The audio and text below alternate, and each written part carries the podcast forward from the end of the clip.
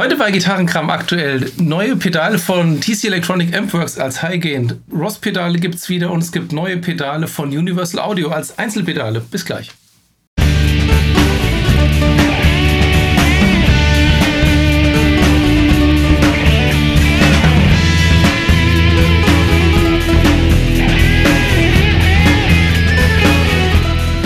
Ja, herzlich willkommen bei Gitarrenkram. Aktuell Genau, im September. Ja. Also jetzt ist natürlich noch nicht September, aber wenn ihr das hört, ist es bestimmt mindestens September. Ja. Aber, ähm, also als allererstes heute müssen wir mal äh, nochmal Revue passieren lassen. Du hattest gestern Geburtstag. Herzlichen Glückwunsch nochmal. Ja. Vielen Dank. Ja. Danke. Wenn ihr das hört, ist es jetzt natürlich schon quasi knapp eine Woche her. Aber du kann, man kann ja jetzt schon quasi sagen, du bist jetzt Ende 40. Das kann man so sagen. Ja. Ja. Also ich bin näher an der 50 als an der Mitte 40. Ja, genau. Ja, bei mir ist ja eh so. Ich bin ja Ich wollte schon sagen, bald 40, äh, 50. Ja, du bist ja schon einer von den 49ers, ja, ja. aber nicht aus San Francisco. Ja, gut. Dann gibt es aber auch ähm, quasi das Gegenteil. Äh, äh, schlechte Nachrichten. Der Bernie Marston, wie, wie, wie spricht man das aus? Ja, Bernie Marston. ist gestorben. Ähm, das war, der war Gründungsmitglied von Whitesnake. genau, Whitesnake und hat solche Hits mitgeschrieben wie Here I Go Again. Genau. Haben wir schon mal live gehört, von ihm gespielt übrigens. Genau, wir haben den mal getroffen. Jetzt nicht, dass wir uns mit ihm unterhalten hätten oder so, aber ähm, im kleinen, relativ kleinen Rahmen bei äh, Guitar Point. Genau, Ähm, damals noch in Maintal. Die sind ja ja. inzwischen nach Frankfurt umgezogen. Echt? Ja, ich glaube, die sind jetzt an der Hanauer. Ach so, okay. Genau. Da spielte er jedenfalls alleine mit Akustikgitarre Here I Go Again. Ja, Und genau, das war ganz cool. ziemlich cool. Ja. Coole Version. Genau. Und netter Typ und alles, was man liest. Ähm, was ich zum Beispiel nicht wusste, der hat ja an der Royalty-Platte von Joe Bonamassa mitgewirkt. Sowohl beim Songwriting als auch bei einem Song hat er wohl Backing Vocals okay. gesungen. Ja, ja. Und Joe Bonamassa war äh, ja, sehr, sehr, sehr traurig. Ja. Zumal ja auch sein Stammbassist auch gerade erst letztes Jahr gestorben Ja. ist. Oder Und- dieses Jahr? Dieses Jahr. Kürzlich. Ja. Und ähm, er hatte ja auch so eine bekannte Gitarre. Genau. hieß diese Beast? Oder The? Beast, genau, Ja, 1959er Les Paul. Ja. Ähm, und da gab es, glaube ich, auch ein, ein Buch drüber, irgendwie so richtig schön aufgenommen. Oder war in irgendeinem Buch mit drin, irgendwie, ich weiß Bestimmt, nicht mehr ja. genau. Und ähm, er hatte ja dann auch ein paar Signature-Modelle bekommen. Zuletzt hatten wir auch schon drüber gesprochen, auch gar nicht so lange her, von Nick Huber. Ja, Ne? stimmt, genau. Vorher gab es von Paul Smith, Paul Reed eine Smith, ja. SE-Serie, Ja. gab es welche. Genau. Ja, sehr traurig. Sehr Ähm, traurig. Also ich kannte einer- Whitesnake, sage ich mal jetzt. Klar, Here I Go Again kenne ich natürlich, aber er hat eher mehr so die bluesige Phase von Ja. Whitesnake geprägt. Und Ich glaube, wie ich das so, ich habe ja auch nur hier, die, genau diese, das kam, glaube ich, 87, wurde das so neu aufgelegt, ne, dieses Genau. Here I Go Again. Das fand ich gut und dann hatten die noch eine Single. Also das habe ich damals sehr gern gehört. Das hat mir gut gefallen, die zwei Lieder und sonst kenne ich mich da auch nicht so sehr aus, muss ich Ja, sagen. ich und ich glaube, da war er schon gar nicht mehr dabei. ich meine, auch bei der Neuaufnahme 87 war er gar nicht mehr ja, dabei. ja, ja. Gut. Ähm, willst du noch das Licht anmachen? Mhm. Ähm, und dann gibt's, wollen wir darüber reden eigentlich jetzt hier? Wir hatten das ja schon mal im Privaten besprochen. Wollen wir das hier auch nochmal? Ach komm, warum nicht? Also, es gibt einen Leserbrief von dem Markus G. an den Carsten direkt, ja. und Markus G., das bin ich. Okay, ja, für Der alle, die es nicht wissen, der Gons heißt nicht Gons mit Vornamen. nee. Und ähm, mir ist das beim Schneiden von der letzten Gitarrengramm aktuell aufgefallen. Und zwar ging es darum, das war dieses Signature Fender Tom DeLonge gemutet. Tom DeLonge mit Modell, genau. Und ähm, die hat ja eine Hardtail-Brücke.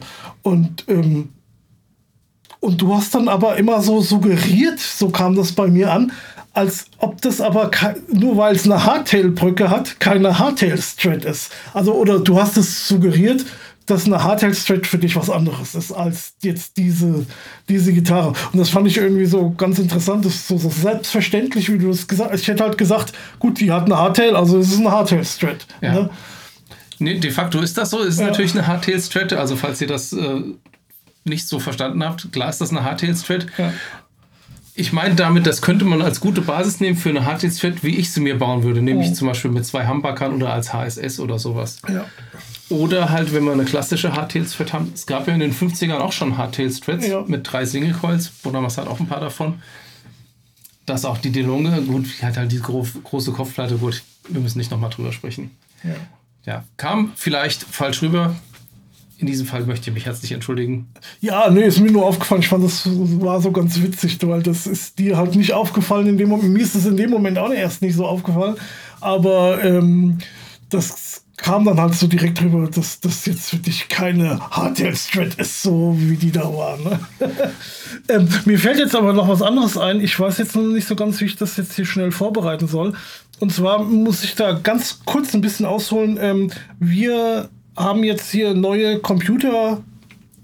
Also ich habe einen neuen Computer und so weiter und so fort. Davon wird wahrscheinlich, weiß nicht, außer du hast was Besseres, wird auch die nächste Folge äh, davon handeln, dass wir hier so ein bisschen behind the scenes und sowas. Ähm, aber worum es mir jetzt eigentlich geht, ich habe einen Fonds verloren. Und zwar haben wir ja immer dieses, ähm, dieses Cover, sage ich mal, ne, wo immer draufsteht äh, Gitarrenkram oder auch Gitarrenkram aktuell dann und mhm. unten dann die Themen und oben steht immer Folge 34, 79, 83. Und dieser Fond, also diese Schriftart, mhm. oben, wo Folge also die haben wir benutzt. Moment, das muss ich jetzt mal so ein bisschen hier äh, gerade ja, on the fly. Ich dachte erst, du hast vorverloren, dachte ich, nee. guck doch mal in der Küche. also die Schriftart, okay. Genau. Wir haben. Ähm, also das, wo, wo du dann in Gelb das da drüber Genau, schreibst. genau, das in Gelb. Und zwar hier, Folge 90 war das noch so, ja. Und halt, was weiß ich, äh, äh seit letztem Jahr irgendwann war das noch so. Und ich hatte ja vorher den Mac jetzt letztes Jahr und, und halt dieses Jahr und habe jetzt wieder einen PC und da, und da habe ich irgendwie nicht dran gedacht, mir einfach mal aufzuschreiben, wie dieser wie diese Schriftart heißt. Ne? Das heißt, der Mac ist gegangen und hat die Schriftart mitgenommen. So sieht's aus. Also wenn das jemand weiß, wie diese Schriftart heißt, könnte er mir die doch mal bitte irgendwie zukommen lassen. Vielleicht kennst du dir auch die. Also ich habe sie definitiv jetzt hier auf dem PC aktuell nicht drauf. Und eine Schriftart zu suchen, da, äh, äh ich sag mal im Internet, das ähm, da habe ich tatsächlich Besseres ja. zu tun. Also da suche ich Jahre, bis ich die gefunden habe. Vielleicht finde ich dann auch irgendeine andere, die geiler aussieht oder so. Mir gefällt das übrigens ganz gut jetzt hier mit bei dem neuen Schriftsatz, den ich hier bei Folge 91 hatte, mit dem aktuell hier so. Oh, das ist kursiv, oder? Das ist auch ein bisschen kursiv, ja. ja. Aber trotzdem gefällt mir äh, die Schriftart für die Folge hier. Die hätte ich gern. Ob, es, ob wir sie dann im Endeffekt wieder benutzen, ist dann vielleicht nochmal eine andere Frage. Ich hätte sie gern wieder im ich hätte es gern zur Auswahl, sagen wir es mal so. Okay. Ja? First World Problems. Ähm, ich kann das ja mal ganz kurz hier, aber wir können das ja mal hier eigentlich. Warte mal, wir machen das jetzt mal so. Für die Leute, die jetzt auf Video mitgucken, ne? Da machen wir hier das so, glaube ich. Genau, da sieht man das jetzt im Video auch, ne? Mal kurz. Und jetzt schalten wir wieder zurück hier. Wir haben nämlich hier neue Technik. Das ist ja, ja. Technik, die begeistert. So, also das war das. Gut. Und was, dann hattest du hier noch aufgeschrieben. Genau, ich habe das letztens irgendwo gelesen. Ja. Mark Knopfler kündigt für 2024 ein neues Solo-Album an. Dachte ich, gut, ist jetzt nicht meine Baustelle, aber oh, ey, das sind doch News und der Gons, der ja. ist doch da am Puls der Zeit, der weiß doch bestimmt was darüber. Ja, gar nicht, gar nicht. Und zwar Mark Knopfler, ähm, als er damals bei Dire Straits ausgestiegen ist oder ja, dann halt Solo-Sachen gemacht hat, fand ich erst ein bisschen schade. Hab dann auch die ersten drei, vier Alben gekauft, aber da hat mir dann auch maximal immer so ein Lied gefallen oder so und dann habe ich das einfach nicht mehr weiterverfolgt. Das, das Einzige, was ich ab und zu mal mache, wenn mal irgendwie ein Video auf äh, YouTube irgendwie kommt, ne, also mit seiner Solo-Band und er spielt aber irgendwas von Dire Straits nochmal, ne, mhm. dann gucke ich da mal rein. Aber seine Solo-Sachen interessieren mich ehrlich gesagt. Okay. Naja, vielleicht hat sie Zuhörer ja interessiert. Also genau. Mark Knopfler macht angeblich ein neues Solo-Album nächstes Jahr. Ja, genau. So, und dann können wir jetzt auch schon direkt in die Gear News überspringen wechseln. Ja, ne? genau. Da muss ich hier wieder meinen schönen ähm, Knopf drücken. So, dann seht ihr das schon direkt. Ja, muss ich aufpassen mit dem Knopf, sonst wird ja. auf einmal hier irgendwelches Audio und Video eingespielt. ja, ganz so wild ist noch nicht. So, es gibt jetzt, war ja letzten Monat schon äh, von DC Electronic diese Ampworks-Reihe, ne, wo sie da ähm, Universal Audio so ein bisschen nachgemacht haben, würde ich mal sagen. Auch ähnliche oder gleich, die gleichen Gleiche Amps, Modelle, ne? aber nicht nur wie Universal Audio, auch oh. alle anderen haben eigentlich immer diese drei ja. eher cleanen Amps gemacht. Genau. Und jetzt haben sie direkt einen Monat später ähm, ja, High-Gain-Amps nachgeworfen. Das war übrigens gar nicht so einfach, da Videos zu finden. Also es gibt wahrscheinlich unzählige Videos. Der Henning hat zu jedem eins gemacht. Ja, und genau da hatte ich keinen Bock drauf. Ich wollte ein Video, wo so alle vorgestellt okay. werden. Ne? Und Endertons hat keins gemacht und Thomann hat auch keins gemacht. Tja, ja, dann stehst und, du da. Und dann bin ich zu Sweetwater. Und da wollte ich auch ganz kurz das nochmal ansprechen. Sweetwater hat sich ganz schön gemacht, finde ich, die letzte Zeit. Ne? Da war der Henning war ja jetzt letztens auch da. Das heißt, die tun jetzt die Europäer auch immer mehr mit ins Boot nehmen mhm. und sowas. Ne? Die sponsoren gefühlt jedes Video von amerikanischen Gitarren-YouTubern. Ne? Also Sweetwater Gut, ich weiß nicht, wie die Lage jetzt im Moment ist. Ich meine, so viele große gibt es nicht mehr. Gibt es Guitar Center noch in den USA? Ich glaube, die werden immer mal wieder totgesprochen, aber ich weiß nicht, ich glaube, so ganz tot sind sie noch nicht. Ne? Ja. Ja, mal gucken. Wenn wir irgendwann mal nach Amerika kommen, dann gehen wir auch mal zu irgendeinem Sweetwater. Ich glaube, das ist ja auch so eine Kette, ne? Die nee, ich glaube, das ist einfach nur ein Laden in, ja, ja, und halt, du kannst da auch in den Laden rein. Die haben ja auch mit Studio und der, der Dings arbeitet ja da, der Nick DeVigilio. Mhm. Das hat, hatten wir das erzählt das letzte Mal? Nee, Oder aber gar nicht, ich weiß gar nicht, aber Nick Virgilio ist ja aktuell der Schlagzeuger von Mr. Big auf der Tour und genau. macht auch einen Tour-Vlog dazu. Genau, und die haben sich auch bei Sweetwater kennengelernt. Die haben da irgendwie zusammen irgendwas Musik gemacht, weil mhm. da irgendwas war. Und dann äh, haben die sich da quasi kennengelernt. Ja, ja. Okay, cool. Also Nick DeVirgilio hatten wir auch schon mal erwähnt, den Namen, das ist ein Schlagzeuger, der war früher bei Boxbeard und hat jetzt hier letztes Jahr, auch Ende letzten Jahres bei Steve Hackett hm? äh, Genesis-Sachen gespielt quasi. Genau. Hat auch bei Genesis schon auf äh, dem letzten Studioalbum. Ja, Calling All Stations. Genau, hat auch Ja, ich habe aufgepasst. Ja. Aber jetzt TC Electronic. Ja, wer kennt ähm, sie nicht? Unsere beliebte dänische Firma. Genau. Und da gibt es jetzt hier den ähm, V5050. Nee, 550. 550. V550. Könnte jetzt was könnte das für eine Art von Amp sein? Ich denke einer mit 550 PS. Ja, genau. Also ähm, oder 51 5000, 51 Mark 50. Ja, genau. Also ist, ist bisschen ein, teurer ist er. Ist ein äh, Nachbau, ich weiß nicht, ob es von Peavy ist oder halt von in, in, oder EVH, aber ja, ich denke, auf jeden Fall so ein, so ein Van Halen 5150 Nachbau, ne? Genau. Aber du hast ja Videos geguckt. Ich habe eins halt geguckt, ja. Okay. ähm, also das System ist erstmal wieder das gleiche. Du hast zwei Channels, ne?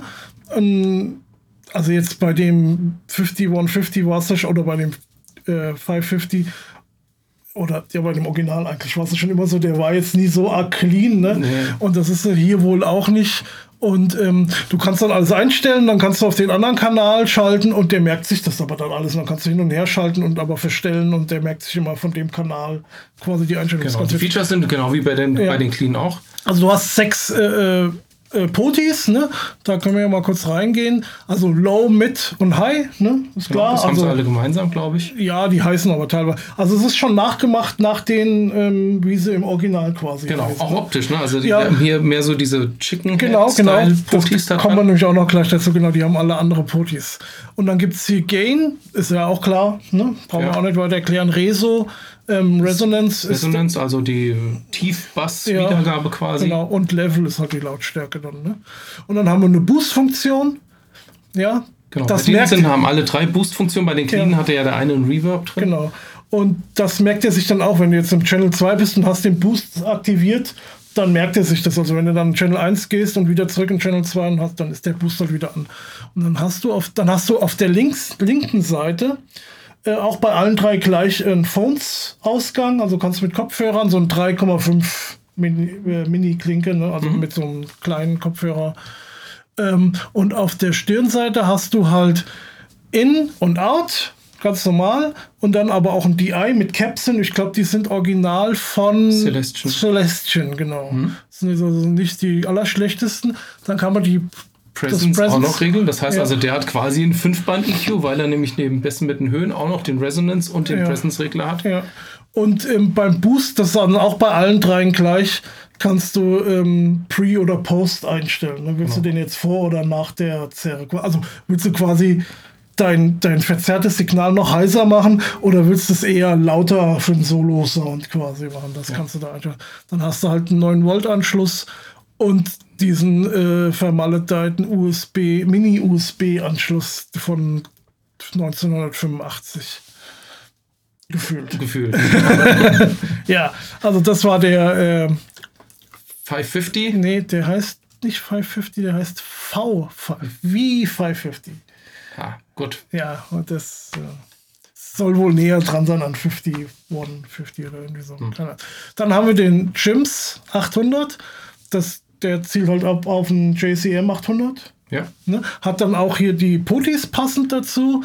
Ähm, mit goldenem, ich weiß nicht, wie man das nennt, oben drauf. Deckel. Deckel, genau, ist gut. Genau, was, ich, was mir da jetzt nicht klar geworden ist, Ja. was noch du das hast. Also der hat auch bis mit den Höhen und Gain Ja. und Level und hat einen regelbaren Boost. Ja. Und ist es wirklich so, dass das, was du da oben regelst, dass du das am Boost schaltest? Ich, das weiß ich jetzt auch nicht so Das ist mir nicht aus den Videos jetzt nicht so ganz Ja, nee, Falls das- ihr das verstanden habt oder Ja. die Anleitung gelesen habt oder sowas. Würde ich jetzt mal schätzen. Ja. Also steht halt hier nur Ja. fußschaltbarer Boost. Ja. Ähm, ja. Na, wie auch immer. Steht hier irgendwas zu dem Boost-Dings? Nee. Nicht Naja. wirklich. Vielleicht habe ich auch nicht aufmerksam genug geguckt bei den Videos. Ja, gut, wir müssen Ähm, ja, ich müssen glaube, auch der Henning hat das für am besten befunden, weil Ja. er den PV für mit viel, zu viel Gain. Ich, also was ich fand, ist halt, wenn die haben das teilweise so zusammengestellt. Das war übrigens bei Sweetwater. Guckst du manchmal Videos von Sweetwater? Selten. ne? Da war dieser eine, ich glaube, der ist sogar Engländer, oder der hat zumindest macht der so ein, von der Sprache her so den Eindruck vom Slang. Und das ist so ein alter 80s Metal-Fan, ne? Und, und Linkshänder auch irgendwie so, mit Glatze auch. Und ähm, ist ganz witzig. Und dann haben sie halt auch so diese, ähm, dann hat er halt so die ganzen Licks so aus den 80er Jahren gespielt. Und ähm, auf jeden Fall, dann haben sie das auch immer so, so nacheinander am Anfang schon geschnitten. Und das fand ich, ähm, wenn du die halt wirklich so einen nach dem anderen so direkt im Vergleich hörst, klingen die arg unterschiedlich und hat mir dann in dem Fall auch gar nicht so gefallen. Nachher, wo er das dann richtig dann auch gesprochen hat dazwischen und getestet hat, äh, klangen die für mich irgendwie besser als so im direkten Vergleich. So, das hat jetzt nichts zu sagen, dass die gut oder schlecht sind irgendwie. Genau. Ähm, hier kann man halt, wie gesagt, Boost-Regeln haben wir ja schon gesagt, ansonsten ist es das Gleiche. Ähm, heißt halt jetzt Bass, Mitten und äh, Höhen, diese drei Band. Achso, beim anderen hieß es Low mit High oder irgendwie was? Äh, Low, Ja. Mid, High, genau. Okay. Ja, ja, genau. Okay. Aber das Gleiche im Grün, ne? Und kannst dann halt auf der Rückseite den, die der Presence auch, das war Wie ja bei dem anderen, ja, genau. Also bei dem gleich. ersten hatten wir Resonance und jetzt bei dem Marshall-mäßigen haben wir genau, den Boost regelbar. genau. Fehlt noch ein dritter im Bund übrigens, die kosten alle 159 Ach ja, Euro. genau, ja. Also in Relation natürlich zu allen Mitbewerbern ist das schon ein sehr, sehr guter Preis. Und dann haben wir hier den ähm, Dual Rack Preamp.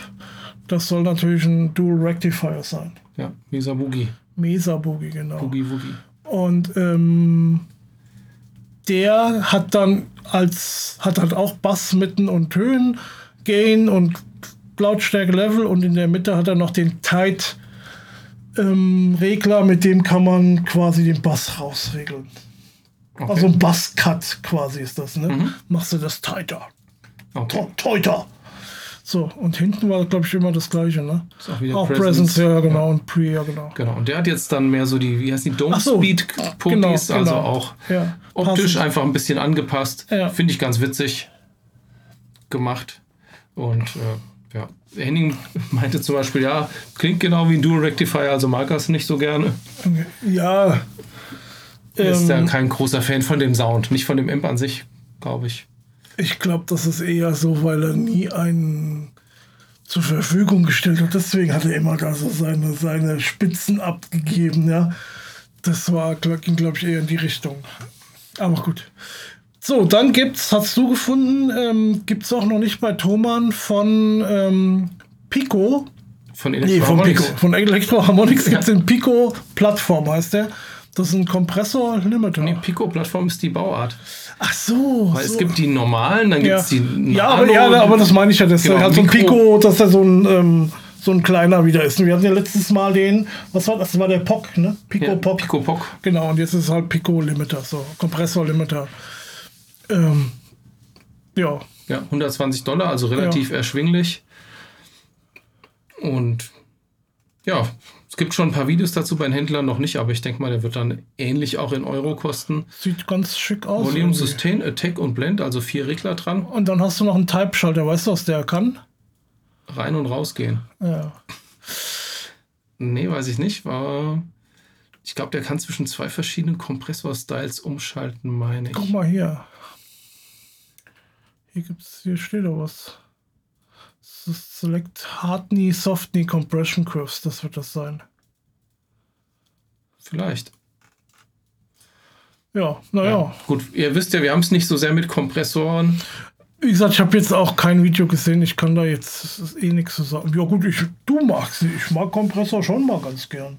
Also wir kommen ja auch gleich nochmal zum Kompressor. Wir kommen gleich zu einem super klassischen Kompressor. Und ähm, da hat es mir... Ach ja, komm, können wir ja gerade drüber gehen. Ne? Ja. Ah nee, wir waren erstmal... Ah nee, aber es war auch ein Kompressor, aber jetzt gibt es wieder... Rostpedale. Rostpedale. Jetzt muss ich dich mal fragen. Ich habe vorher von denen noch nie gehört, von wegen, die gibt es wieder. Kanntest du die? Also ich wusste, dass jetzt zum Beispiel der Gun von Keeley, der Kompressor, der ist ja eigentlich so der Referenzgitarrenkompressor, ja. dass der basierte auf dem Ross-Kompressor. Okay. Und daher kannte ich das schon, dass es ja. diese Firma gibt. Aber die ganze Geschichte davon und wo die saßen und wo, wie und was, also guckt euch das mal auf dem Kanal vom Josh an bei ja, JHS Pedals. Ja, genau. Ähm, der hat das sehr, sehr gut aufbereitet und also der hat, der hat ja einmal ein Video über die Pedale jetzt. Das sind vier Pedale, kommen gleich dazu. Seht ihr jetzt? Nee, vielleicht? sind fünf. Das fünfte fehlt hier in der Liste. Ach so. Warte, lass mich über den Fass fehlt noch, genau. Genau, das gab es ja. nämlich ursprünglich gar nicht. Ja, genau. Ja, gut. Ja. Also, ähm, ja, also er hat mehrere Videos gemacht. Ich habe jetzt hier eins geguckt, wo er die mal vorgestellt hat und auch so ein bisschen in die Geschichte reingegangen ist. Dann gibt es eins nur über die Geschichte. Genau, das ja. habe ich geguckt. Das fand ich ja. sehr spannend, weil der Typ, der die Ross-Pedal gemacht hat, war auch der, der diese Custom mit K Ems ja, gemacht hat. Und das war mir dann, da hatte ich irgendwie dann gerade keinen Bock drauf in dem Moment. Ich hatte da auch reinge und dann, ach nee, da habe ich jetzt. Und dann gibt es, glaube ich, nochmal so einen Livestream, eine Stunde oder über eine Stunde, wo er da auch nochmal äh, drüber spricht. Ja, also ich kenne die gar nicht. Ähm, für mich sehen die jetzt auch optisch, ähm, also die, die, die sind original aus den 70er Jahren. Mhm. Ne? Wurden in Amerika hergestellt. Später haben sie dann auch eine Linie in, war das, ne, China noch nicht, oder? Nee. Taiwan oder irgendwie sowas. Kann sein, ja. Äh, äh, bauen lassen. Und dann sind die aber so von der, ähm, von der Bildfläche verschwunden. Ne? Und, ähm, und dann hat, glaubt der Sohn oder der Sohn so, oder ja, der Enkel sogar. Ja, die, der wollte es wieder auflegen lassen Ende äh, 2018 oder irgendwie so. Genau, oder hat angefangen damit. Da gab es schon ne? mal eine kleine Serie. Ja, und dann kam irgendwie die Pandemie dazwischen. Und, ähm, und jetzt machen die das, sag ich mal, irgendwie zusammen. Kann man das so sagen? Also ich glaube, der, der Josh, also JHS, wird das jetzt nicht ganz allein machen. Die werden ja mindestens mal die Rechte gekauft haben oder so. Aber ich denke mal, das, ist so eine Kollab Kollaboration, ja, genau, also genau. so ähnlich wie jetzt diese letzte Electro Harmonics, dieser Lizard Queen ja. oder wie er hieß. Ja. Den haben die ja auch gebaut. Ja. So aber, unter Lizenz. Aber hier 249 Euro, holla die Waldfee. Ja gut, das ist halt Made in the USA, Handarbeit. Ich hätte jetzt gedacht, die wären, das wäre mehr so eine ein bisschen budgetmäßig. Also da gibt es auch einen Kompressor, das, die haben halt immer, warte mal, gehen wir noch zurück, nicht, dass ich was Falsches sage. Ja, die haben immer zwei Potis. Genau, die sind so richtig schön versenkt. Ja, das, das ist das Coole daran. Genau, das, das ist so das Alleinstellungsmerkmal ja. und das hat, war auch so ein bisschen der Durchbruch, dass die so ihre eigene Identität hatten. Ja. Aber die hatten vorher ein ja. anderes Gehäuse und das sah aus wie so. Das war dieses Standardgehäuse, was MXR und so weiter hatten. Und die haben dann eine Unterlassungserklärung, glaube ich. Ja. Irgendwie sowas. Was kann man hier noch einstellen? Da kannst du, glaube ich, zwischen zwei verschiedenen Kompressoren-Sounds auch auswählen. Also der hat an der linken Seite auch nochmal so einen, so einen Taster. Genau, zwischen Vintage und Bright kann man da auswählen. Ah ja, genau. Und ähm, sonst hat er nicht viel. Also Level und Sustain und halt An- und Ausschalter. Und ähm, ja. ja. Ehrlich gesagt, bei einem Kompressor, wenn er gut gemacht ist, brauchst du ja auch mehr als diese beiden Regler nicht. Ja, Aber bei dem anderen kannst du vielleicht mehr verbiegen als notwendig. Ja, ja. Dann gibt es einen Chorus ähm, in Blau. der, achso, genau, der hat Rate und Depth und der hat an der, also die haben alle diesen, so einen Taster an der Seite und der hat, ähm, da kannst du Chorus oder äh, Vibrato umschalten. Genau. Ne? Das heißt also, das Trockensignal ja. dazu blenden oder ja. wegnehmen, heißt das im Prinzip. Das ist ja eh so ein Ding vom, vom Josh. So, dann hast du einen Distortion. Genau, der war wohl relativ berühmt, aber den kannte ich auch nicht. Ja, und was kann der? Der zwischen, also Germanium mhm. und Silicon Mode. Genau, also zwischen verschiedenen Transistortypen ja. quasi. Also ich finde aber trotzdem optisch, also bis auf die Sache, dass die Knöpfe so eingelassen sind, sieht das schon relativ günstig. Also weiß ich nicht. Also ja, mein Geschmack. Das ist, glaube ich, komplett aus Metall. Ja, ja, gut. Das will ich jetzt nicht sagen. Ich will jetzt nur halt, das sieht halt jetzt nicht aus wie so ein 250 Euro Pedal und so. Und so Nee, sieht nicht boutiquig aus, Nee, aber Nee. Und dann äh, Phaser gibt es noch hier äh, mit Raid und Recycle und der kann, glaube ich, zwischen Analog und Univibe. Analog Phaser und Univibe kann man da umschalten an der Seite, an dem Taster. Und dann gibt es, wie gesagt, noch ein Fass. genau. Ein Fass gab es ursprünglich nicht. Das hat Ja. der Josh dann, glaube ich, designt oder Was war denn? Er hatte auch eine Geschichte dazu erzählt. Die habe ich aber. ja. Guckt euch an auf dem Kanal von JHS Ja, genau. Pedals.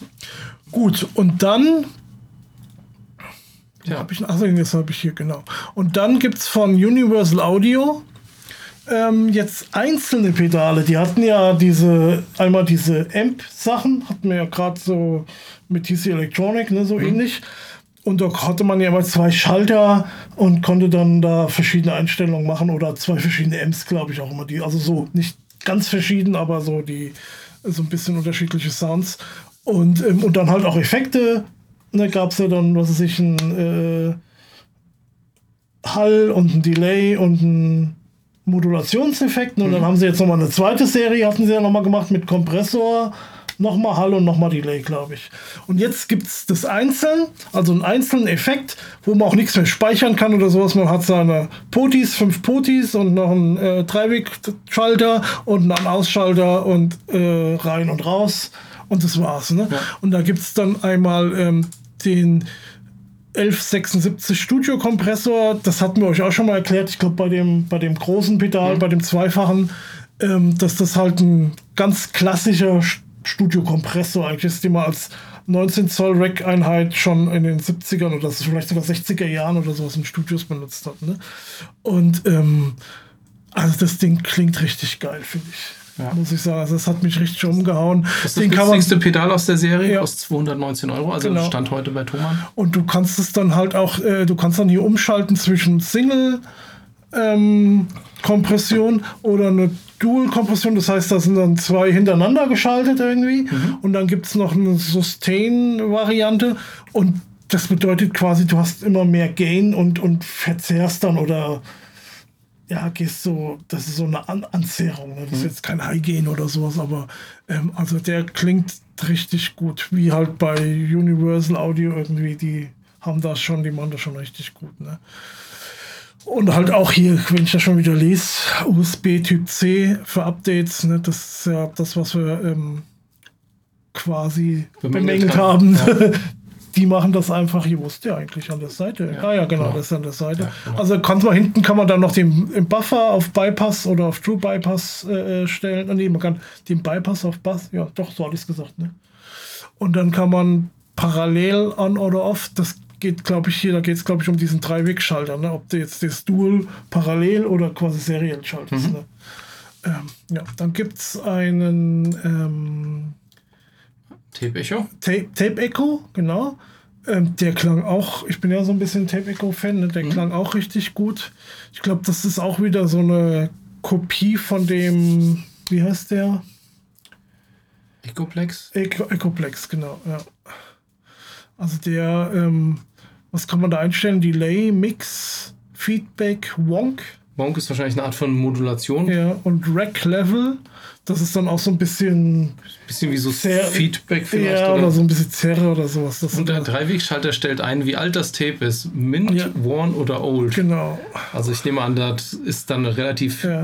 eine unterschiedliche Filterung der Höhen mit zunehmendem Ja. Delays, Und du ich. kannst hinten noch also auch wieder den Bypass auf Trails oder True stellen. Also Trails hast du dann, dass das nachläuft, auch wenn du es ausschaltest. Ne? Mhm.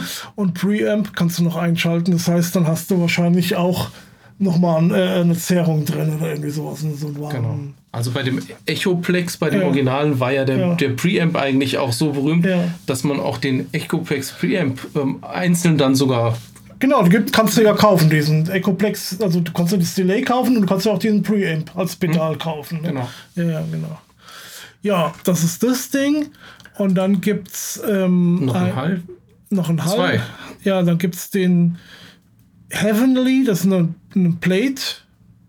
Also Hall. ein Plattenhall. Ja, also der, gut, also ich bin jetzt nicht so der, der riesen Plattenfan, muss ich sagen. Der, den fand ich jetzt nicht so über, überragend irgendwie. Der kostet 239 Euro Ja, übrigens. genau. Und der hat ähm, Decay, also Hall-Länge, Mix, Pre-Delay.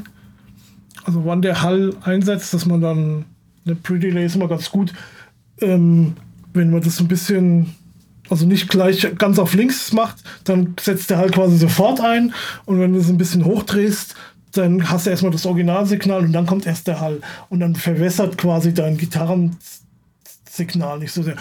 Man kann das natürlich wollen, ne? aber Genau. manchmal will man es halt man auch kriegt nicht. dadurch so einen bisschen räumlicheren Effekt, Ja, wenn genau. du dieses Pre-Delay auch noch einstellst.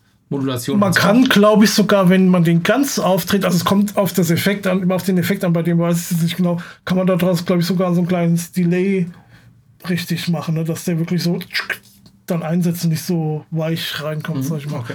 EQ hat man noch und Modulation und äh, achso, Platte ABC heißt ähm, mit dem Schalter kann man A, B oder C, was kann man damit machen? Hier wählbar Bright, Vintage Stark oder Full Plate Einstellung. Naja, gut.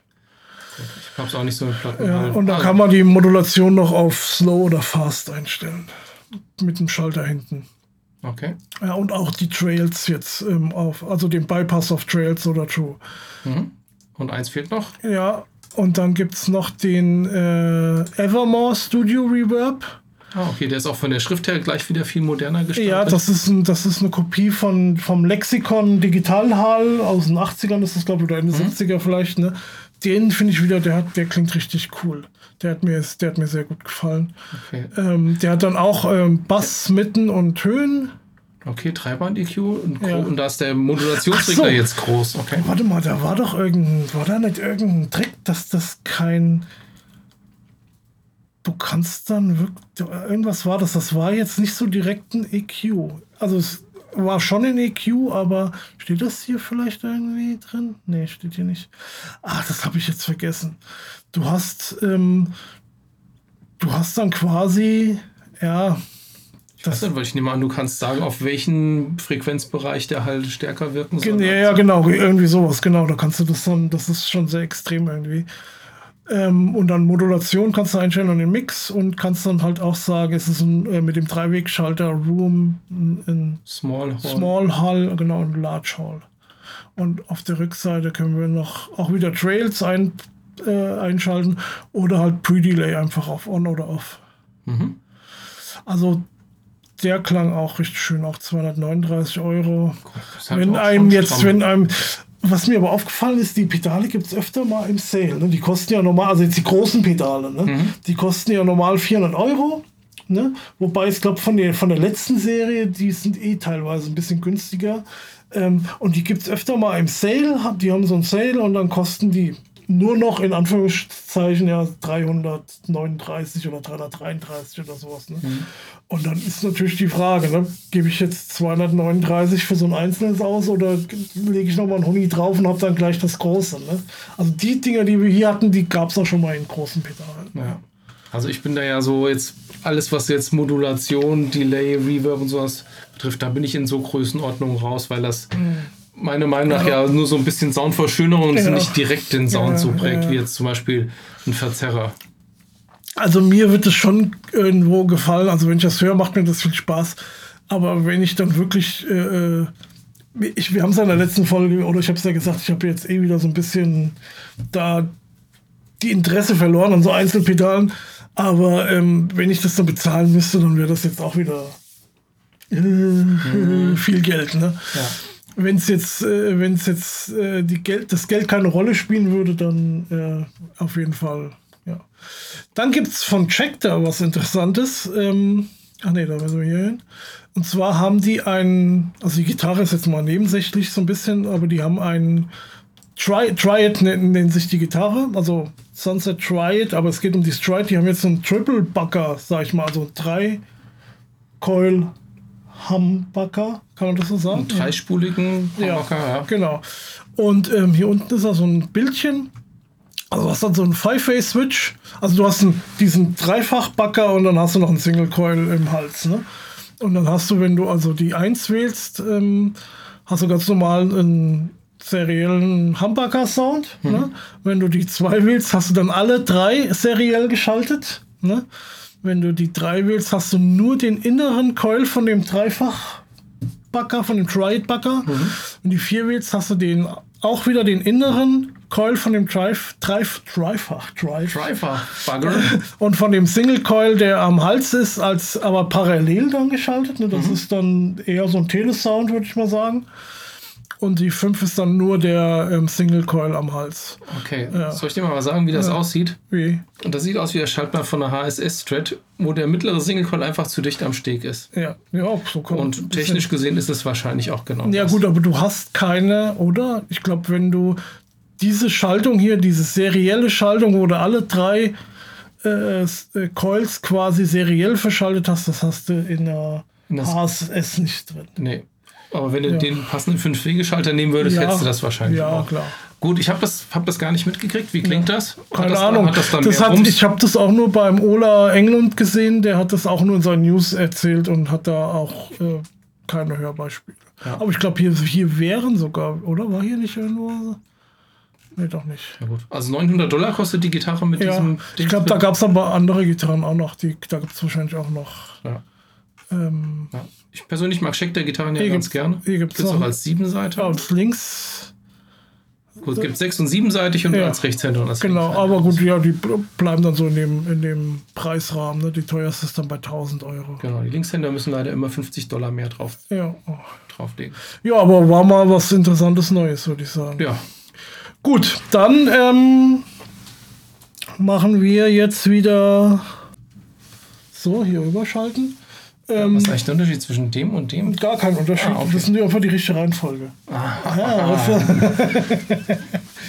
ähm, wir haben hier über die, wir, wir nehmen jetzt hier auf, wie, also eben, eben falls das, na gut, wir wollten es ja noch mal erzählen, aber im OBS ähm, quasi direkt, ähm, dann mu- muss ich das im Nachgang nicht mehr schneiden. Das ist jetzt hier Ja, quasi so der. gut, das werden wir noch Vorteil. sehen, was du da schneidest, ob und was du schneidest. Ja, schon. Aber gut, ja, gucken wir mal. Ja, ein bisschen nachbearbeiten muss ich noch. Das ist, Ja. ist klar.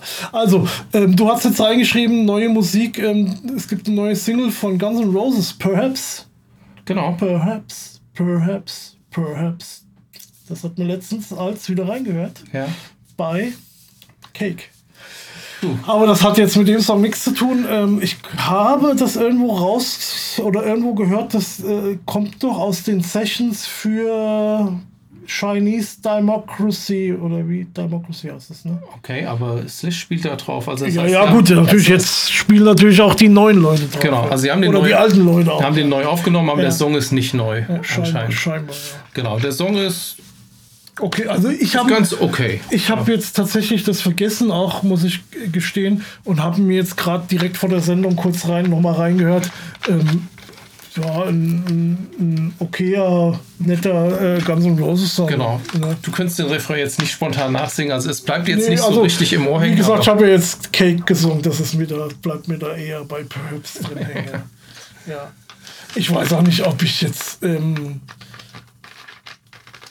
hatte ich das, hatte ich da letztens drüber, doch, da hatten wir letztens drüber gesprochen, ne? oder hatte ich das nur mit dir besprochen, dass ich da in so, ich habe dir doch dieses Video geschickt, wie du im Urlaub warst von Guns N' Roses auf dem Download Festival, glaube ich. Genau, das war ja lausig. Und das war richtig, also diese Stimme äh, vom, vom Excel, also das klang ganz furchtbar. Ja, das muss Und- aber auch wohl ein richtiger Tiefpunkt gewesen sein, weil Okay. ich kenne Leute, die waren Hockenheimring oder im Stadion oder wo auch immer. Frankfurt waren die jetzt. Oder in Frankfurt, die auf dem Konzert waren, haben gesagt, es wäre super gewesen. Aber Aber sag mal, wenn das halt jetzt so seine neue aktuelle Stimme wäre, dann äh, bräuchte ich kein Guns N' Roses mehr. ja, ja, gut, ich meine, im Studio kann man natürlich Ja. andere Sachen machen als auf der Bühne. Ja, klar.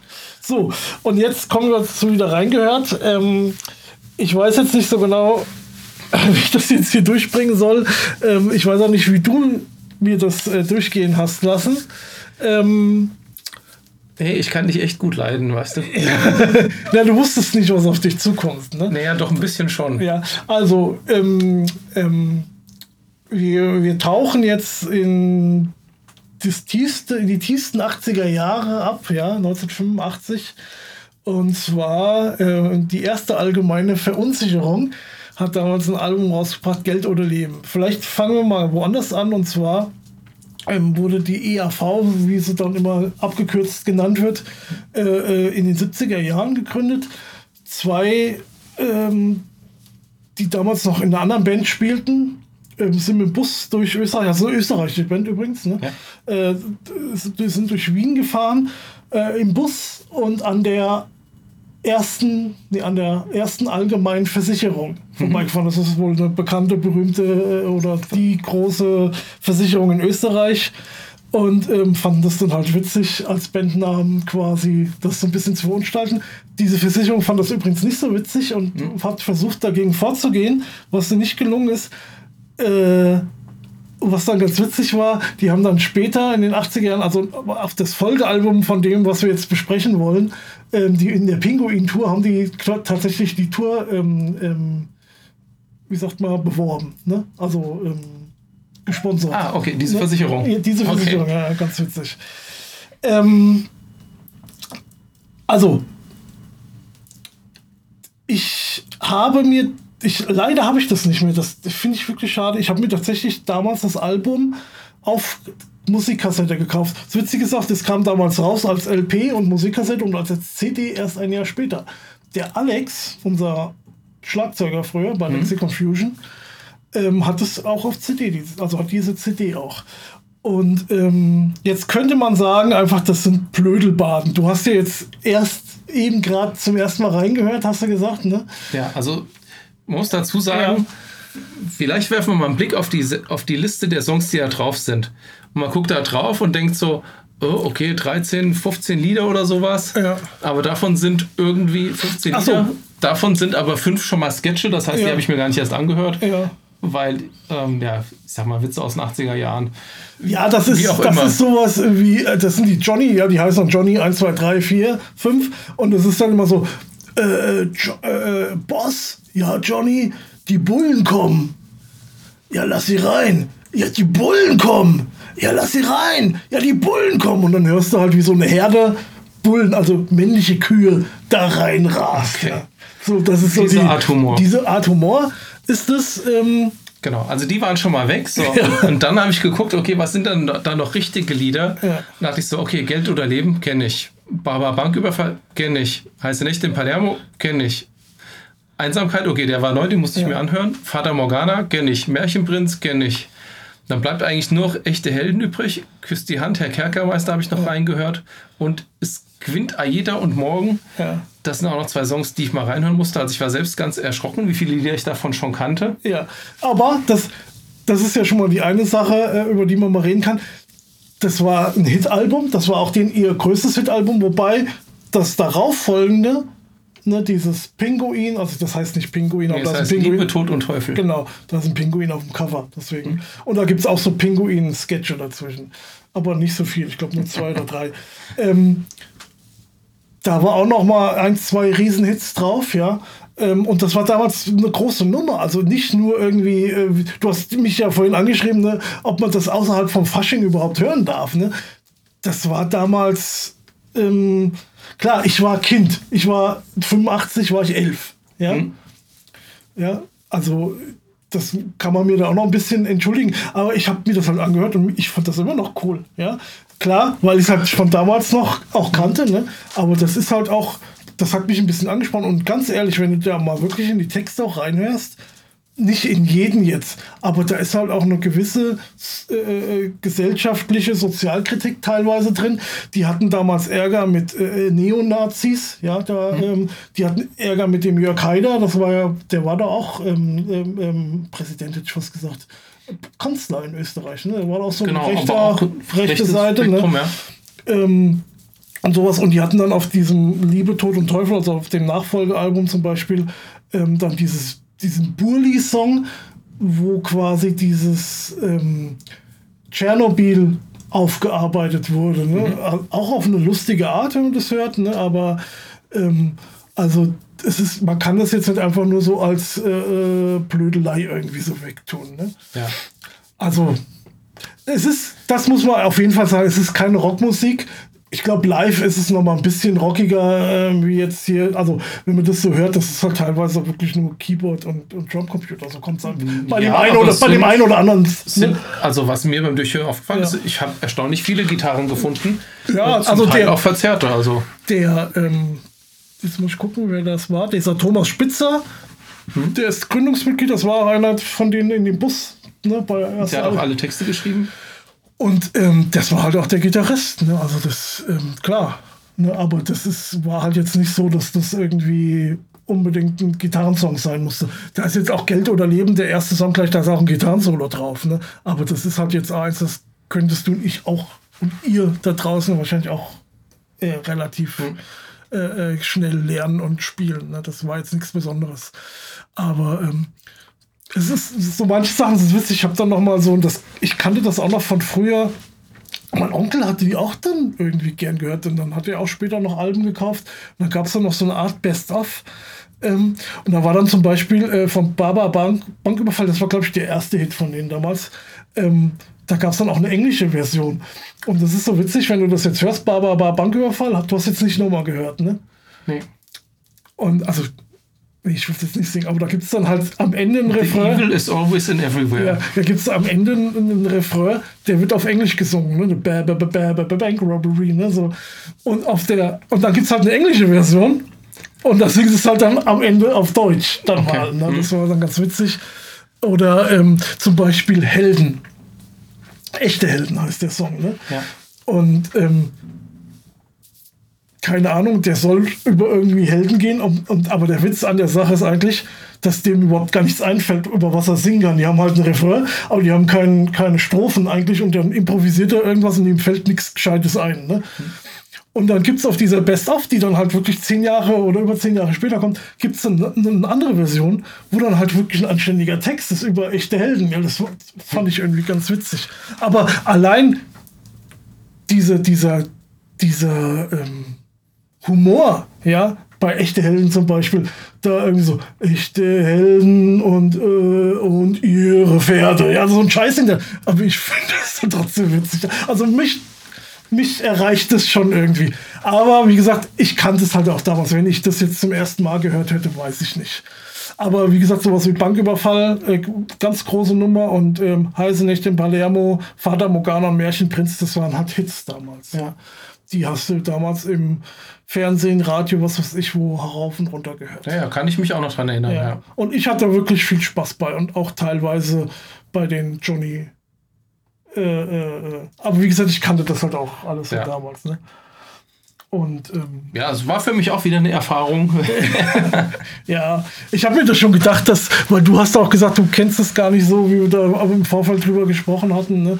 Ähm, Wäre ja mal interessant, hört mal rein, wenn ihr es nicht kennt. Was sagt ihr dazu? Ne? Also es wäre jetzt auch für mich so ein Album, was jetzt musikalisch äh, nicht so interessant ist, aber äh, tatsächlich, gut, ich weiß jetzt nicht, ob jetzt heiße Nächte in Palermo jetzt textlich oder Banküberfall textlich jetzt wirklich so.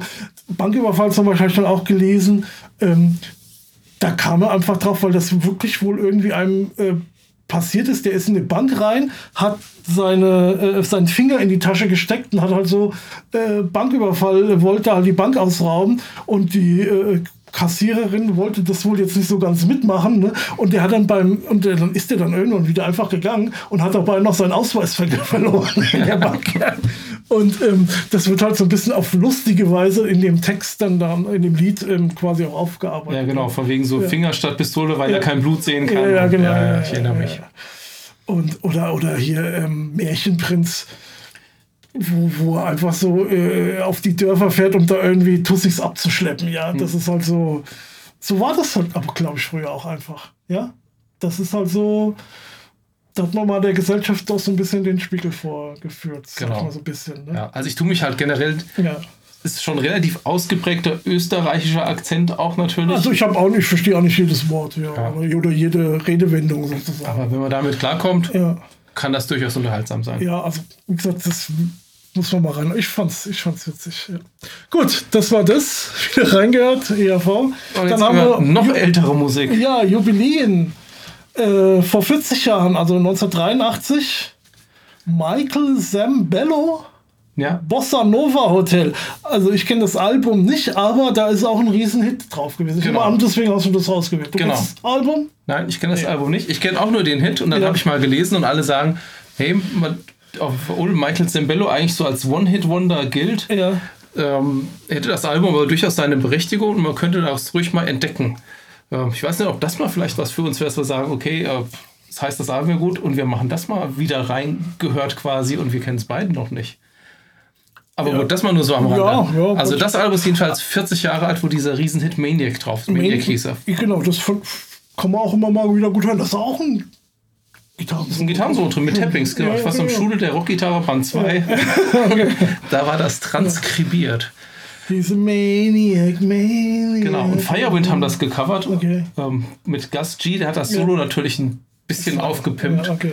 Äh, auch sehr hörenswert, ja. Ja. Guter Song. Gut, dann gab es noch äh, Saga, Head or Tails. Saga ist auf jeden Fall deine Ist Baustelle, Baustelle. Aber ich sehe da auch schon in Klammern The Flyer. The Flyer, das kenne ich auch. Also die Hits. Saga war ja auch so eine Proc-Band, Neo-Proc-Band quasi, die aber auch ein paar Hits hatten. Und die Hits kenne ich auch, finde ich ja ganz gut. Aber alles andere, da komme ich irgendwie nicht so mit klar. Ich kenne von dieser Platte leider auch keinen anderen Song. Ich kenne auch nur The Flyer von der Best So, of. Okay.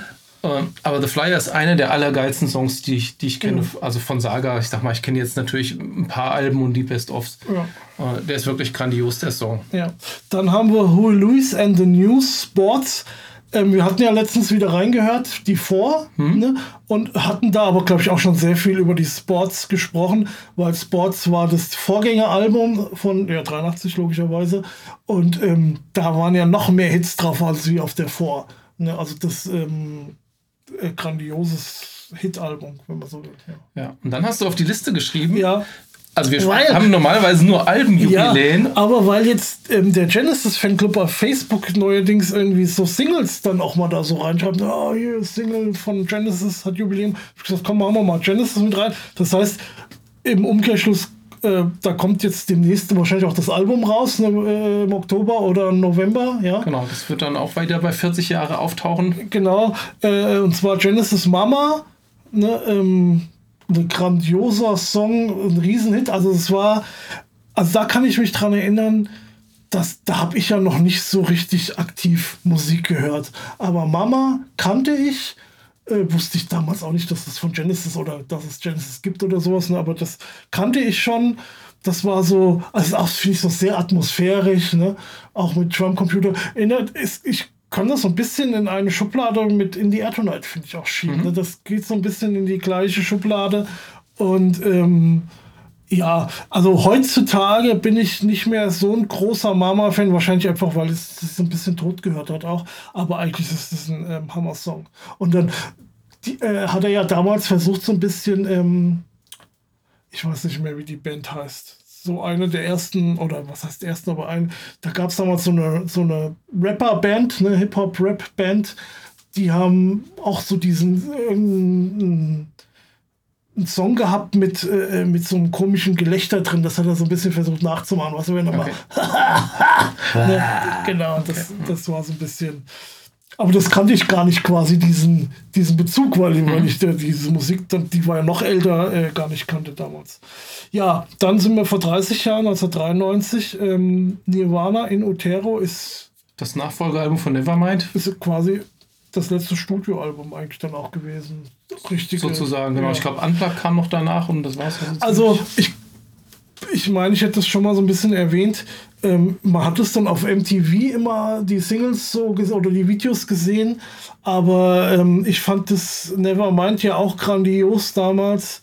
Hab das auch hoch und runter gehört und aber bei In und Utero hatte ich dann schon wieder die Lust verloren. Also da hat ich hat dann das hat mir gereicht. Ja, es quasi, hat irgendwie das. Besondere, was man bei dieser Ja. Nevermind, das war so Zeug, das hatte man irgendwie noch nie gehört vorher. Ja, ja. Und das fehlte so ein bisschen auf der Inventar. Wobei mit Heart Shaped Box oder Rape Me oder wie auch immer, Ich hab- waren ganz okay Ja, ich habe eigentlich. eigentlich generell dann von Nirvana, also das war gar nicht, ich habe das Album gar nicht mehr gehabt und ich habe dann, das hat mich auch gar nicht mehr so sehr interessiert. Das reichte mir, das ab und zu mal da auf äh, MTV zu sehen. Das war so meine Geschichte. So, dann haben wir das Debü Debütalbum von Counting Crows, August and Everything After.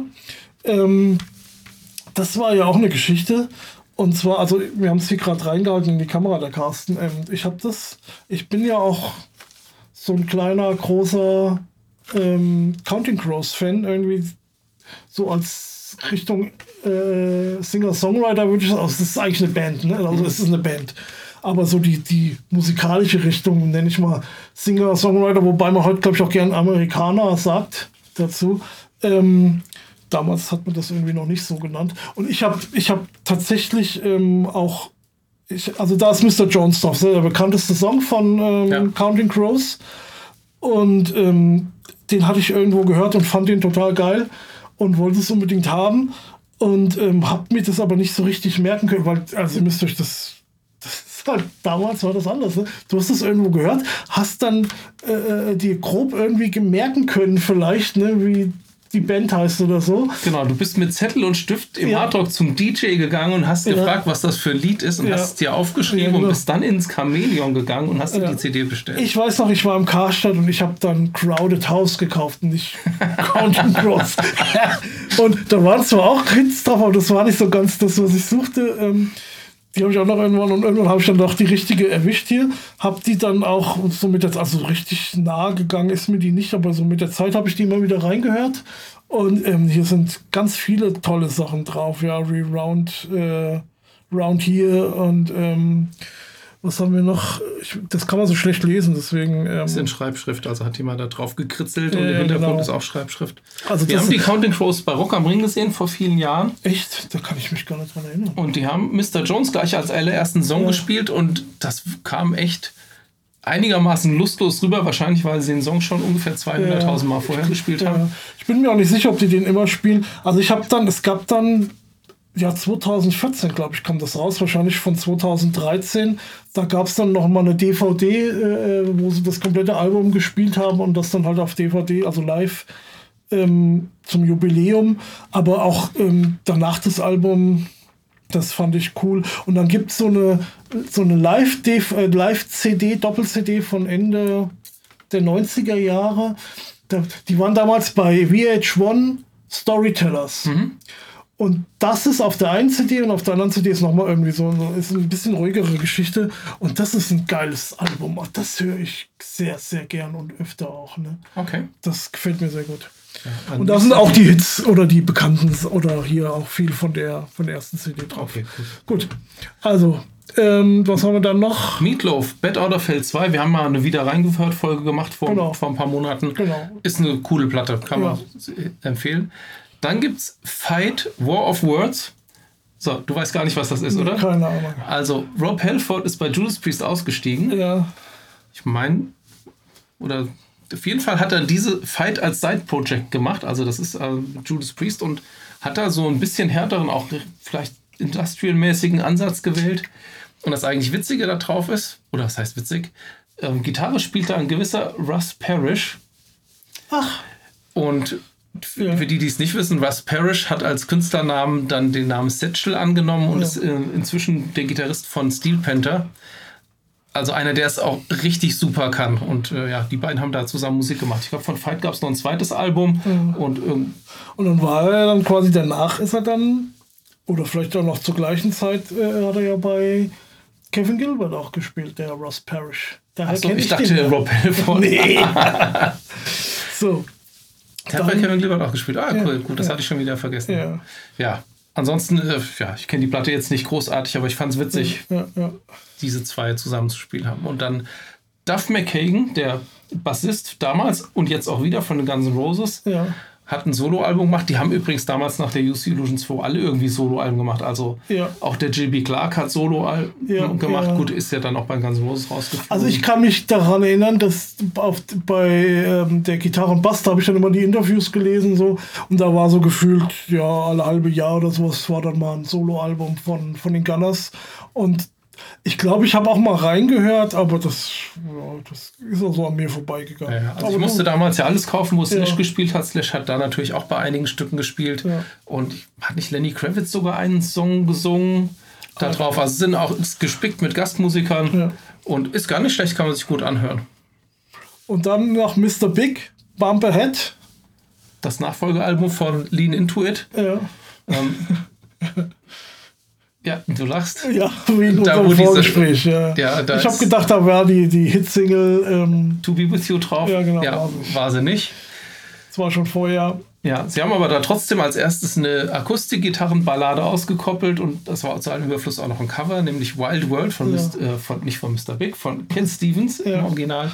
Wie heißt er jetzt? Yusuf. Yusuf Islam. Genau. Genau, das haben die da drauf gespielt, aber es sind noch Ja. viele andere tolle Balladen drauf. Die Rocker fand ich gar nicht so gut auf der Platte eigentlich.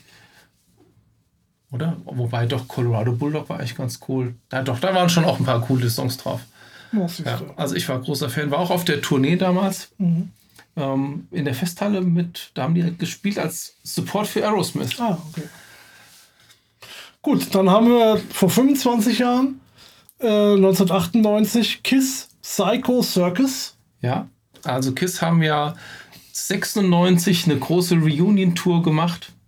Oder sich da wieder zusammengefunden, samt Peter Chris und Ace Frehley. Alle Mann, ich war auf dem Konzert in der Festhalle.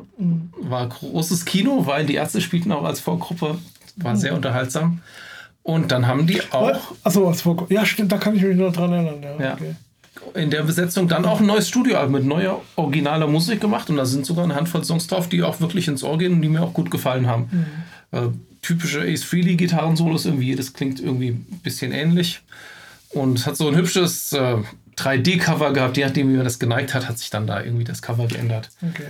Ja, Und dann noch Shadow Gallery Tyranno, Ty, Tyranny. Tyranny. Genau. Und da können wir jetzt so über drei Ecken, ich weiß nicht, ob man das jetzt so, so gut nachverfolgen kann, aber wir hatten ja letzten Monat über, ähm, wie, hieß sie? Dalis Dilemma Dalis gesprochen. Dilemma, da kam genau. dazu Magna Carta, Genau, und ich habe ja gesagt, dass das so ähnlich klingt wie diese, wie heißt das? Explorers Club. Explorers Club. Und das kam, also die, die Hauptleute von Explorers Club, das sind die von äh, Shadow Gallery. Genau. Ne, das ist so eine Prog-Metal-Band.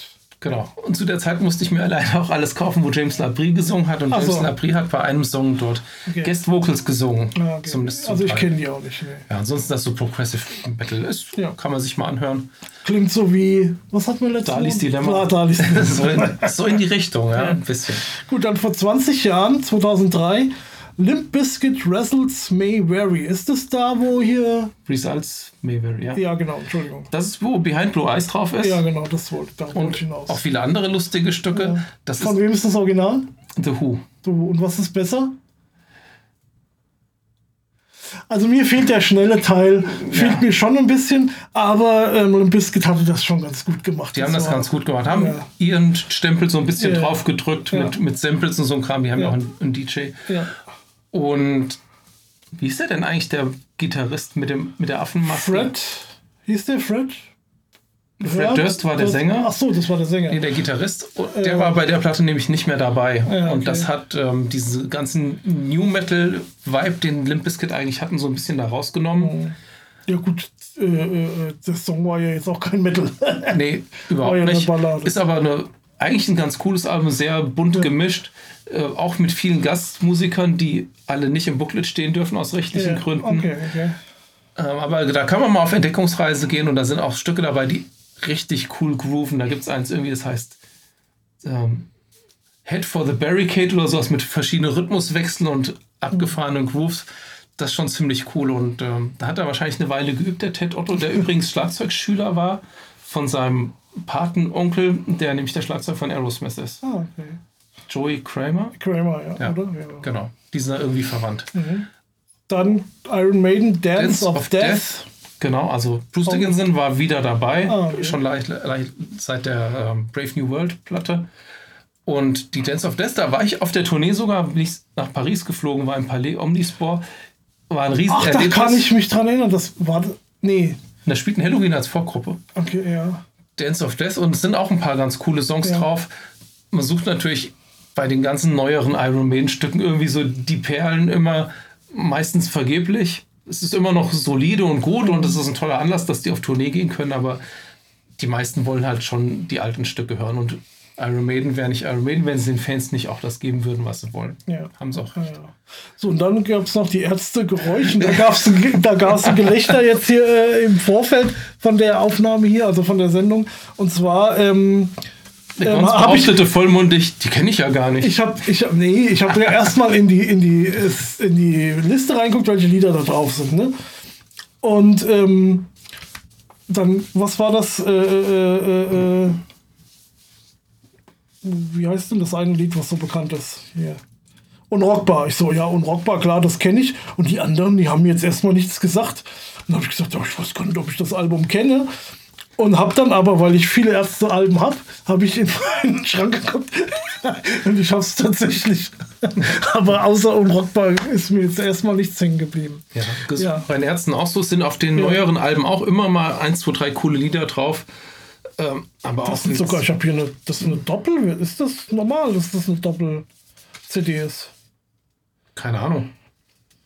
Krass. Besserwisser Boy. Das kenn ich noch, die klügsten Besserwisser Me- Boy. die Früher war klügsten- Früher war ich besser Boy, jetzt bin ich Klugscheißer-Man oder irgendwie Ja. so. Wahrscheinlich, wenn ich die höre, also ich will nicht sagen, dass ich die nie gehört habe, aber es ist so, die, die, als ich den Punk erfand, das kommt mir auch irgendwie bekannt vor. Das ist so ein typischer Bela B, Felsenheimer Urlaub. Ja. Gut, ja, Also, 20 Jahre ist es her, da kam Ja. diese Platte raus. genau. Ähm, Ich meine, wir hatten es ja gerade neulich, erst 30 Jahre, ne, die Bestien Menschengestalt ja. als Jubiläum. Ja. Ich bin eingestiegen damals ähm, kurz vor, also so 87, 88, kurz vor der, wo Westerland drauf war. Ich weiß jetzt nicht mehr, wie die heißt. Ich weiß nur, das ist so ein graues Cover. Der Hagen hat da noch äh, Bass gespielt, Incredible wo die auf so, einem- so einem Mofa oder irgendwie so, so ein Vespa-Roller oder sowas fahren die da, glaube ich. Ach, ist ja egal. Ähm, wollen wir jetzt noch auf, auf Topic machen oder? Ein paar Minuten können wir das noch machen. Wir Ja, sind jetzt schon so- über eine Stunde dabei. Aber so viel kann ich da eh jetzt. Ähm, also es geht darum, es gibt jetzt die ähm, neue Star Wars Serie auf Disney Plus, Ahsoka. Genau. Für alle übrigens, ähm, die das noch nicht geguckt haben und noch gucken wollen, die sollten dann jetzt ausschalten. Es kommt danach auch nichts mehr, weil wir könnten möglicherweise über den Inhalt der ersten zwei Folgen sprechen. Oder hast du die dritte jetzt auch schon gesehen? Nee, heute? die habe ich noch nicht geguckt. Ja, weiß ich nicht, ob du da jetzt so. Wa- Was wolltest du denn jetzt wissen? Ja, also ich bin ja jetzt in dem Star Wars-Kanon nicht so bewandert wie du. Du hast da, glaube ich, ein bisschen mehr Background-Info. Ich hatte jetzt nur gelesen, die Ahsoka war Padawan von Anakin Skywalker. Genau, ja. Gut, hat aber selbst auch Jedi ausgebildet. Unter anderem jetzt das eine Mädel, was da jetzt in der ersten. Ja, also, ähm, das war so. Also, es gab ja damals diese ähm, Clone Wars Serie, diese, er, war die allererste, das war noch bevor Disney die gekauft hat, Serie mit diesem ähm. Animationsserie, genau. Und da war sie quasi mit Anakin und Obi-Wan so die Hauptdarstellerin und halt den Klonkrieger. Ne? Und da geht es halt um den Klonkrieg. Und es gibt da, es gibt's ja, glaube ich, sechs oder sieben Staffeln und dann kam noch, dann Disney hat dann Jahre später noch eine abschließende Staffel gemacht von Clone Wars, wo es auch hauptsächlich um Ahsoka eigentlich ging. Die war so ein bisschen untergetaucht und dann hat die sich da hin und her und ich glaube, die Jedis waren dann schon alles, gab ja dann diesen Order 66, ne? die hat sich dann so ein bisschen äh, äh, ja, aus dem Staub gemacht. Und dann gibt's, äh, gab es dann eine neue Serie, auch so eine Animationsserie. Die war dann, glaube ich, schon von Disney, die hieß Rebels. Und da kam sie dann auch mit rein. Und das ist jetzt quasi. Also diese Ahsoka-Serie ist jetzt quasi die Fortsetzung eigentlich von dieser Rebels-Serie. Okay, Ne? aber sie hatte schon noch einen Gastauftritt in dem Man in, im Mandalorian, oder? Im Mandalorian, genau. oder war das, in Boba Fett? Das überschneidet sich ja alles. Ja, so ja, ein ja, ja. Also das war ja nur ja, so eine kleine Gastrolle. Das, ähm, das spielt ja jetzt, also die Clone Wars waren natürlich, ähm, das war ja Episode 3 und zwischen, ja, Episode 3 eigentlich oder zwischen 3 und 4 irgendwie so. Ne? Und, ähm, und jetzt die Ahsoka-Serie und davor Rebels auch und auch The Mandalorian, die spielen ja alle nach Episode 6, also nachdem der Todesstern zerstört wurde. Ne? Und halt lange vor den neuen Filmen, die es jetzt vor ein paar Jahren dann gab. Ne? Ähm, um das mal zeitlich einzugrenzen. Also gibt es dann natürlich auch so eine gewisse, so eine gewisse Zeit äh, von ihr, wo man jetzt nicht so viel mitgekriegt hat, halt, wo die, wo die Originalfilme quasi stattgefunden haben. Ja, okay. Und, also das ähm, spielt nach der sechsten Dings, das heißt also, das Imperium ist gefallen. Ja. Und es gibt die neue Republik, aber das Ja. Imperium ist eigentlich schon wieder so ein bisschen am, am Also, Erstarken. also diese, diese Ahsoka-Serie jetzt, die ist ja quasi parallel zur, ähm, zu Mandalorian. Ne? Deswegen haben die sich da ja auch getroffen. Ja. Ja. Und ähm, ja, wie gesagt, war und, und der, ähm, der, also es war damals so, irgendwie in der in dieser ursprünglichen ähm, Clone Wars Serie, ähm, da ist die, ich kann mich jetzt auch nicht mehr hundertprozentig dran erinnern, aber da ist die halt irgendwie aufgetaucht, aufgetaucht und ähm, weil der ähm, Obi-Wan hatte ja schon einen Schüler, halt Anakin, mhm. ne? und dann konnte er ja nicht noch einen ausbilden, aber irgendwie wollten sie es trotzdem irgendwie machen. Deswegen hat dann Anakin quasi, der selbst noch kein Jedi-Meister ist oder war, oder der war ja nie einer. Nie, genau. Das ist, doch ja, das ist ja jetzt, dieses, das ist jetzt dieses Meme, genau. Du hast jetzt. Ähm, er hat dann quasi so ein bisschen die Ausbildung da übernommen und die waren dann halt oft so zu dritt unterwegs und hin und her. Sie war dann halt so das Anhängsel dann auch von den anderen beiden. Ja. Okay. Aber halt gerade, und man hat es ja dann aber über die ganzen äh, Staffeln so lieb geworden. Ne? Das waren ja auch damals noch, was ich da war, glaube ich, eine Staffel irgendwie 16, 17 Folgen teilweise oder sowas, mhm. ne? oder 20, ich weiß nicht mehr genau. Und dann kamen sie halt später, wie gesagt, bei Rebels auch noch äh, mit dazu. Und, ähm, und das wie gesagt, die hängt jetzt direkt an Rebels dran. Ich habe jetzt auch zum Beispiel noch mal die letzte Folge Rebels geguckt. Also als ich das gemerkt habe, wie sehr das sich auf Rebels bezieht, habe ich dann auch noch mal die letzte Folge Rebels geguckt, um mir das noch mal so ein bisschen in, in Kopf zu kriegen, weil das war jetzt dann auch schon wieder zwei Jahre her oder so, wo ich das mhm. gesehen habe. Ne? Und, ähm, und, diese, und die ganzen Bezüge, die es dann in dieser ähm, Ahsoka-Serie gibt, also diese Figuren, auch diese Generalin, ähm, also die, da gab es damals ein Schiff. Ich weiß nicht, ob das einen Namen hatte, weiß ich jetzt nicht mehr. Und da war dieser, ich habe den Namen vergessen, den, diesen Kerl, den sie jetzt suchen in der Serie. Mhm. Ne? Also das ist jetzt so ein bisschen, aber ist eigentlich auch kein Spoiler. Die suchen halt jetzt diesen einen, das, der war ganz in der in dieser Rebels-Serie war der noch jung und am Ende der Rebels-Serie war er dann schon, sagen wir mal, erwachsen und ein Jedi-Meister. Das ist auch ein Jedi. Mhm. Und ähm, ja, und da, da war dann da waren die halt zusammen alle. Da war dieser, dieser Junge, den sie jetzt, oder den Mann, den sie jetzt suchen, da war diese Generalin, die war damals noch keine Generalin, das kam dann halt erst dazu. Ähm, dann, und ich glaube, diese, das ist ja auch eine Mandalorierin, die quasi die Schülerin von der Ahsoka, mhm, ne? Genau. Ich glaube, die kam auch erst später dazu. Die war auch noch nicht von Anfang an dabei. Das ist halt auch ein, jüngere, eine junge Frau. Ich schätze jetzt mal so 18 oder Anfang 20 oder sowas. Ne? Und ähm, ja. Wie findest du sie denn? Die also ich fand's, ähm, ich habe ähm, tatsächlich ähm, einen YouTube-Channel, den ich sehr schätze. Äh, Nerdkultur hat es ein bisschen runtergeredet. Und schlecht gemacht, will ich jetzt mal sagen. Ne? Will ich jetzt auch gar nichts zu sagen, wenn man das aus künstlerischer oder Filmmacher-Sicht irgendwie sieht. Ähm, als Star Wars-Fan fand ich es ganz toll, weil mich das ganz viel an Original Star Wars erinnert hat. Hm. Ne? Und ähm, ja, ich dachte jetzt auch endlich mal wieder, was auch im Weltraum spielt und ja, so ein Kram. Wir hatten ja zuletzt gerade so, erst. So ein paar Shots oder die lassen sich dann halt auch hier so ein bisschen Zeit hier und da mal. Und ich weiß nicht, es erinnert mich ganz viel an diese Urtrilogie irgendwie so. Ne? Mhm. Also das, mir hat das eigentlich gut gefallen. Ja, stimmt, da muss ich ja gleich noch die Genau. Wenn du dann genau, die weg bist, dann nachher auch noch gucken. Gucke ich mir noch die dritte Folge an. Ja, also ich fand es auch ganz cool, aber ich ja. bin, wie gesagt, ich bin jetzt nicht so der super Star Wars-Fan, aber ich gucke es ja. mir gerne an. Ja, nee, das ist. Also habe jetzt erstmal so, so das Gefühl gehabt, ähm, man, man, sieht, oder man hat jetzt bei Disney Plus auch, ich sag mal, Marvel und Star Wars jetzt nicht immer so das Beste rausgeholt. Ne? Jetzt so Kenobi war auch nicht so der, der, der Burner und so, ne? Ähm, Andor war ganz cool eigentlich. Ähm, Boba Fett war auch so mittel irgendwie, ne? Und, und Mandalorian ist auch eigentlich auch ganz cool. Ähm, und das Ahsoka macht jetzt auch erstmal einen guten Eindruck. Ja, ich bin mal sehr gespannt. Okay, Gut. prima. Das soll es mal genügen mit Off-Topic. Ja. Falls ihr es bis hierhin durchgehalten habt und findet das cool, dass wir auch ja. mal über andere Themen sprechen, sagt gerne mal Bescheid. Ja. Wie gesagt, das nächste Mal wahrscheinlich, denke ich mir, äh, machen wir so ein bisschen Behind the Scenes. Wir reden mal darüber, warum wir jetzt hier wieder die Technik geändert haben und äh, machen, ja, und das könnte dann auch ein bisschen off-topic gehen. Also es geht mit wenig bis gar nicht um Gitarre oder äh, Musik, Rockmusik oder so. Okay. Ja? Gut. Alles also, klar. bis dahin. Macht's gut. Tschö. Drück drauf. Ja. Cut.